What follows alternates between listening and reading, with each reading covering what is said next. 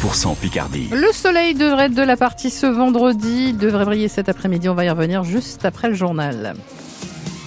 François Sauvestre un bonus financier au pied du sapin. La prime de Noël est versée à partir d'aujourd'hui à 2 300 000 Français qui touchent certains minima sociaux, les allocataires du RSA ou de l'allocation équivalent retraite, par exemple. Dans un contexte d'inflation qui n'épargne pas le réveillon, on va y revenir. Ce coup de pouce est un soulagement pour les plus précaires. Un peu plus de 57 000 personnes sont concernées dans la Somme, dans l'Aisne et dans l'Oise. Et cette année, une prime exceptionnelle s'ajoute à ce bonus de Noël. Elle revient aux familles monoparentales, Jeanne Dossé. Cette mère célibataire de deux enfants qui souhaite rester anonyme va toucher 370 euros et 45 centimes, une prime de Noël revalorisée de 35% cette année pour les parents solos. Ça fait quand même un sacré budget quand euh, on n'a pas les moyens. 370 euros, c'est toujours bon à prendre. quoi. Est-ce que je peux me permettre de vous demander combien vous gagnez par mois? Bah, euh, à peine 1000 euros par mois. Cette habitante d'Abbeville sans emploi va utiliser cette somme pour notamment préparer les fêtes. Seul regret pour cette mère de famille, la date de versement. J'ai pas attendu euh, d'avoir la prime pour faire les cadeaux parce que le 15 décembre, euh, 10 jours de Noël, donc euh, ça fait tard. Selon où est-ce qu'on fait les achats, c'est un peu compliqué. Je pense que début décembre, ça serait bien. Malheureusement, impossible de verser plus tôt, répond la CAF de la Somme, car il y a toute une base de données à mettre à jour jusqu'à début décembre. Les allocataires n'ont en revanche aucune démarche à faire. Delphine Pothèse, responsable de l'accès aux droits. Le système informatique va détecter qu'il y a un droit supérieur à zéro et va verser automatiquement euh, la prime de Noël. Et si vous commencez à toucher votre allocation en ce mois de décembre, la prime de Noël vous sera versée courant janvier. La prime de Noël plus utile que jamais alors que le panier des fêtes coûte toujours plus cher. Sur francebleu.fr, vous retrouvez en détail les prix des produits du réveillon. Ils ont bondi en un an, plus 22 euros pour la note totale, plus 5 euros pour le foie gras ou pour la dinde. Le prix des chocolats grimpe de 30%, le saumon de 15%. Alors comment allez-vous composer votre menu des fêtes dans ce contexte Appelez-nous au 03 22 92 58 58. Vous avez la parole à 8h15. Ça flambe aussi dans les compteurs. La facture d'électricité va augmenter de 10% l'an prochain. Ça fait 130 euros de plus en moyenne sur toute l'année. La faute en grande partie au retour d'une taxe quasiment entièrement suspendue depuis la mise en place du bouclier tarifaire sur l'énergie. La TICFE, la taxe intérieure de consommation finale sur l'électricité, fait son retour. Il faut dire que le manque à gagner pour l'État est estimé à 9 milliards d'euros par an.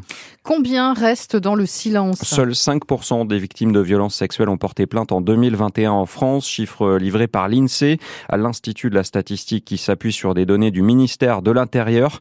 Une victime sur quatre estime qu'aller voir la police ou la gendarmerie est inutile. 3 sur 20 craignent que leur témoignage ne soit pas pris au sérieux.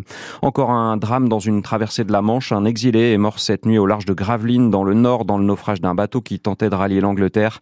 Ils étaient plus de 60 à bord du canot. Une seconde personne est hospitalisée dans un état grave.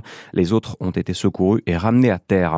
Au Proche-Orient, Israël continue de bombarder la bande de Gaza. L'État hébreu veut anéantir le Hamas, responsable des attentats sanglants du 7 octobre dernier. Les États-Unis, principal allié d'Israël, lui demandent de réduire l'intensité de ses frappes et de cibler davantage pour épargner les civils palestiniens. Selon le Hamas, plus de 18 000 personnes sont mortes à Gaza depuis le début de cette guerre et par ailleurs, l'armée israélienne annonce ce matin la mort d'un otage capturé par les islamistes. Le corps du franco-israélien Eliat Toledano a été rapatrié. 134 otages seraient toujours retenus dans l'enclave palestinienne. France Bleu Picardie, les 7h34, les nappes phréatiques se refont une santé. Car elles ont été malmenées par les sécheresses à répétition, mais les pluies et les crues, par certains endroits d'octobre et novembre, ont fait remonter les niveaux. Une grande partie de la France repasse en bleu sur la carte du Bureau des recherches géologiques et minières. Les nappes sont pleines et cela faisait plusieurs années que le BRGM n'avait plus observé une telle situation, Cyril Ardo. Cela faisait tout simplement trois ans que nos nappes phréatiques n'avaient pas connu une situation aussi favorable selon le Bureau de recherche géologique et minière. Près de la moitié des réserves souterraines sont désormais au-dessus des normales mensuelles, contre à peine 14% en octobre. Si on compare avec l'année 2022, la différence est encore plus frappante puisqu'en novembre de l'an dernier, 70% des nappes étaient sous les normales. On doit cette situation à des précipitations records avec un cumul moyen d'environ 235 mm de pluie entre mi-octobre et mi-novembre. Mais tous les départements ne sont pas égaux. Les sols se sont par exemple gorgés d'eau dans le Pas-de-Calais, le Jura ou la Gironde.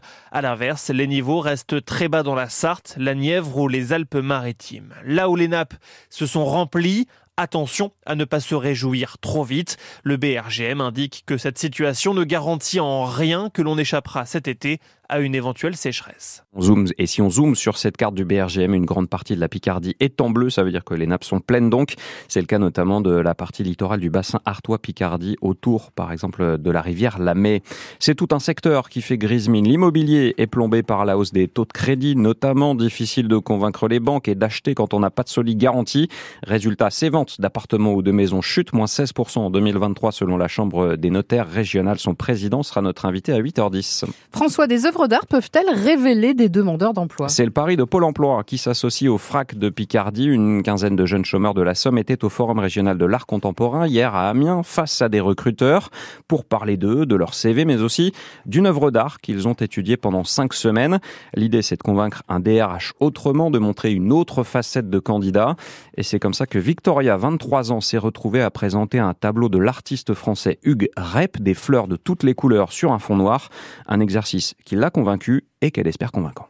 D'abord, on nous a demandé de choisir une œuvre qui nous parlait, qui nous plaisait. Moi, j'ai choisi cette œuvre-là, pas forcément dans un but professionnel au début, c'est par rapport à mes ressentis, donc euh, ce que je voyais de l'œuvre, ce que ça me...